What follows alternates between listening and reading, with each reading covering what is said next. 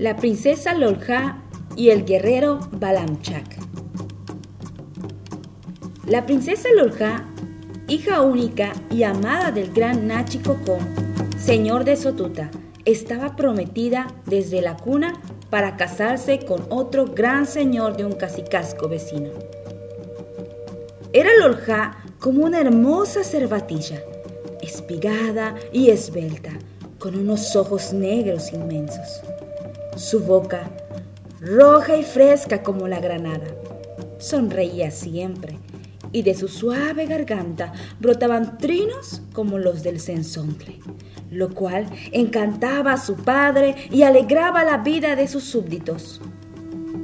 Pero quiso el destino que aquella hermosa vestal conociera al paladín de las huestes guerreras de su padre, el joven Balamchak, cuya certera lanza había atravesado el corazón de cientos de enemigos del señor de Sotuta, por lo que éste la había honrado en múltiples ocasiones y su gallarda figura era querida y respetada por sus guerreros, quienes veían en él a un verdadero líder que moriría primero cien veces antes de abandonarlos a su suerte en el campo de batalla.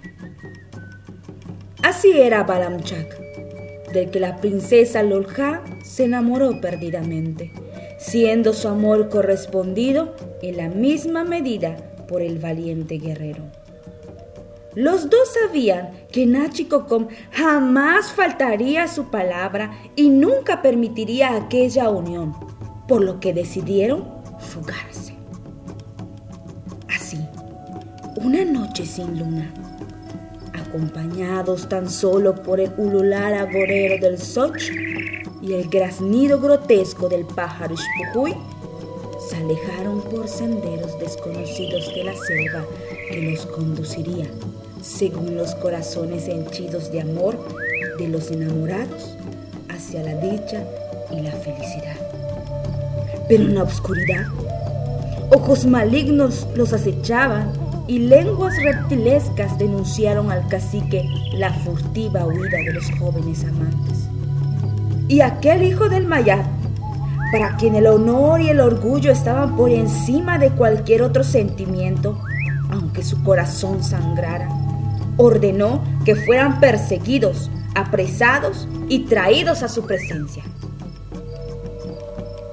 Solo había una persona en todo el cacicasco que comprendía y apoyaba la decisión de la joven pareja. Ella era Nohshunan, nodriza y haya de la princesa, quien poseía poderes sobrenaturales, los cuales empleaba siempre para hacer el bien enterada por la propia doncella de lo que se proponían llevar a cabo, les dio su aprobación, aunque, sin decírselos, decidió seguirlos convertida en luciérnaga.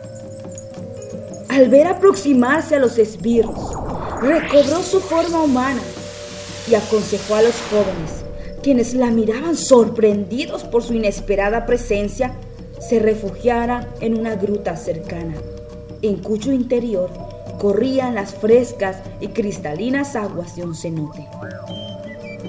Aquellos enviados del rey, que eran excelentes rastreadores por su práctica constante en la caza de animales salvajes, descubrieron las huellas que los condujeron a aquel refugio. Noshunan al ver que el peligro era inminente, se adentró en la gruta y en presencia de la pareja pronunció un conjuro. Se arremolinaron las aguas. El manto, siempre tranquilo, subió, subió hasta inundarlo todo. Luego, tan solo el murmullo del líquido que volvía a su lecho. Y en aquel sitio mágico, refugio obligado de un amor, surgió de pronto un bello grupo escultórico. Ella, la luenga cabellera cubriendo el torso desnudo, emergiendo de las aguas con los brazos levantados en actitud de ansiosa espera. Él, cual Dios descendente, con los pétreos miembros extendidos, pretendiendo en vano llegar a su amada. Y cuenta la leyenda que cuando aquellas piedras lleguen a juntarse, Lolja y Balamchat serán libres para disfrutar de su amor plenamente con la bendición de los dioses del Maya.